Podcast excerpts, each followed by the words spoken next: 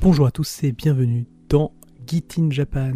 Git in Japan, ce nouveau podcast diffusé sur pixelwaves.net, un podcast qui sera euh, qui sera publié à peu près, on va dire, toutes les semaines euh, et surtout euh, quand il y aura des événements ou des endroits que votre cher Getsuya aura découvert.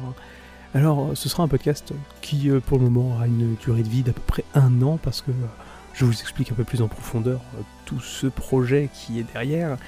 Je suis parti pour à peu près 15 mois au Japon. 15 euh, mois, euh, c'est le cursus que j'ai choisi pour apprendre le japonais dans l'école Akamonkai, qui se trouve à Nipoli, le quartier, un quartier, on va dire, sans ambition dans Tokyo,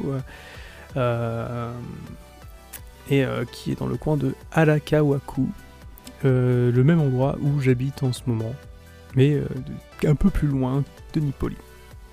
Euh, nous sommes pas loin de Ueno et d'autres coins comme Akihabara, franchement à 2-3 stations près quoi, et donc c'est plutôt agréable.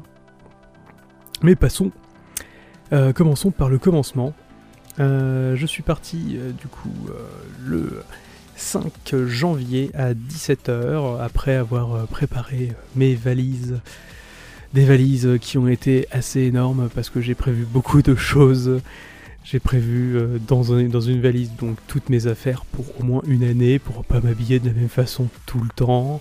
J'ai préparé euh, mes consoles, mon équipement audio pour enregistrer justement ce podcast.